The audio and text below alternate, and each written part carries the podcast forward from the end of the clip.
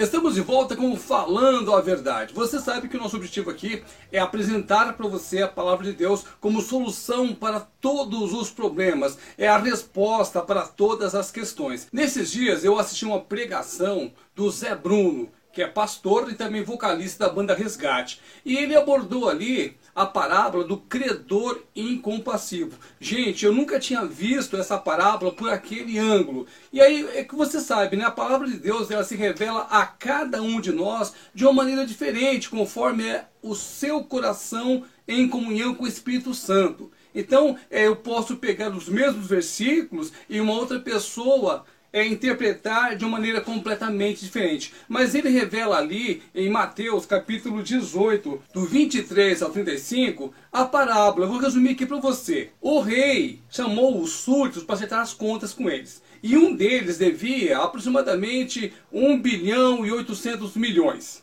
Aí eu falei assim, olha, eu vou pegar a sua família, eu vou vender para você quitar o que você deve para mim. Ele falou, ó, tem misericórdia, tem paciência. Aí o rei viu que ele se humilhou, falou assim, ó, então tá tudo certo. Tá zero a zero, vai embora. Beleza. Aí ele saiu feliz da vida, né? A dívida impagável, aquela dívida, perdoada. Aí ele encontrou um cara que devia para ele aproximadamente 100 reais.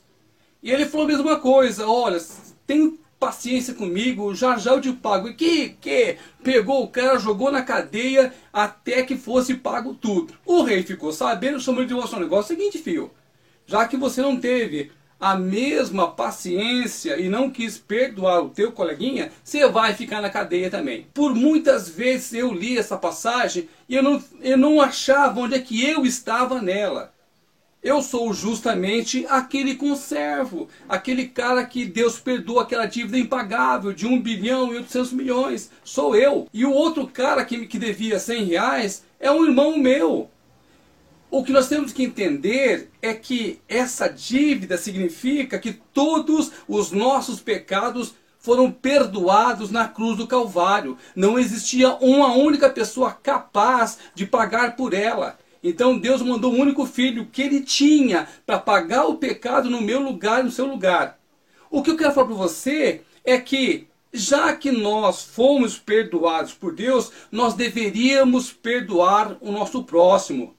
Essa palavra pode soar dura para você, mas se uma prostituta entrar na igreja hoje, quantas pessoas vão virar a cara para ela? Ela era pecadora, como um dia eu fui. Eu sou pecador, todos nós entramos a carne. Enquanto estivermos na carne, Todos nós estamos sujeitos a pecar. Aí nós vamos e apontamos o dedo para aquele cara que foi ladrão, que foi assassino, aquela que foi prostituta. Ou quando os pecadores conhecidos vão para a igreja, fica todo mundo virando a cara. Sou eu não perdoando a dívida do meu irmão, que é um, um, um, dinheiro de pinga, digamos assim, né, no português, claro, uma merreca, como o povo fala diante do grande perdão que nós recebemos de Deus, que foi a salvação, quando Jesus morreu na cruz do Calvário e quando ele ressuscitou, ele levou sobre si todos os nossos pecados, as nossas doenças, as nossas feridas. Então nós temos que ser imitadores de Cristo e perdoar e principalmente amar o nosso próximo.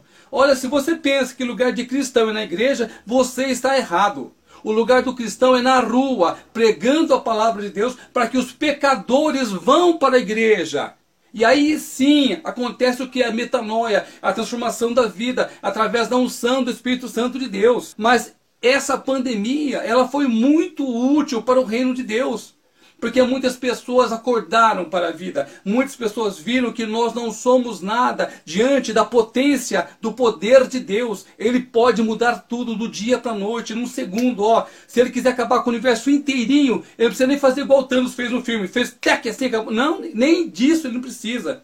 Se ele quiser acabar com tudo e recriar tudo novamente, ele pode. Então, entenda, nós estamos vivendo um período passageiro aqui. E quando você vira a cara para o bêbado, para o sujo, para o mendigo, para o miserável, para o assassino, para a prostituta, para o travesti, quando você vira a sua cara para qualquer pessoa que não se encaixa no seu padrão moral, você está fazendo igualzinho aquele que foi perdoado e que não perdoou o irmão dele. E o seu destino será igual ao dele.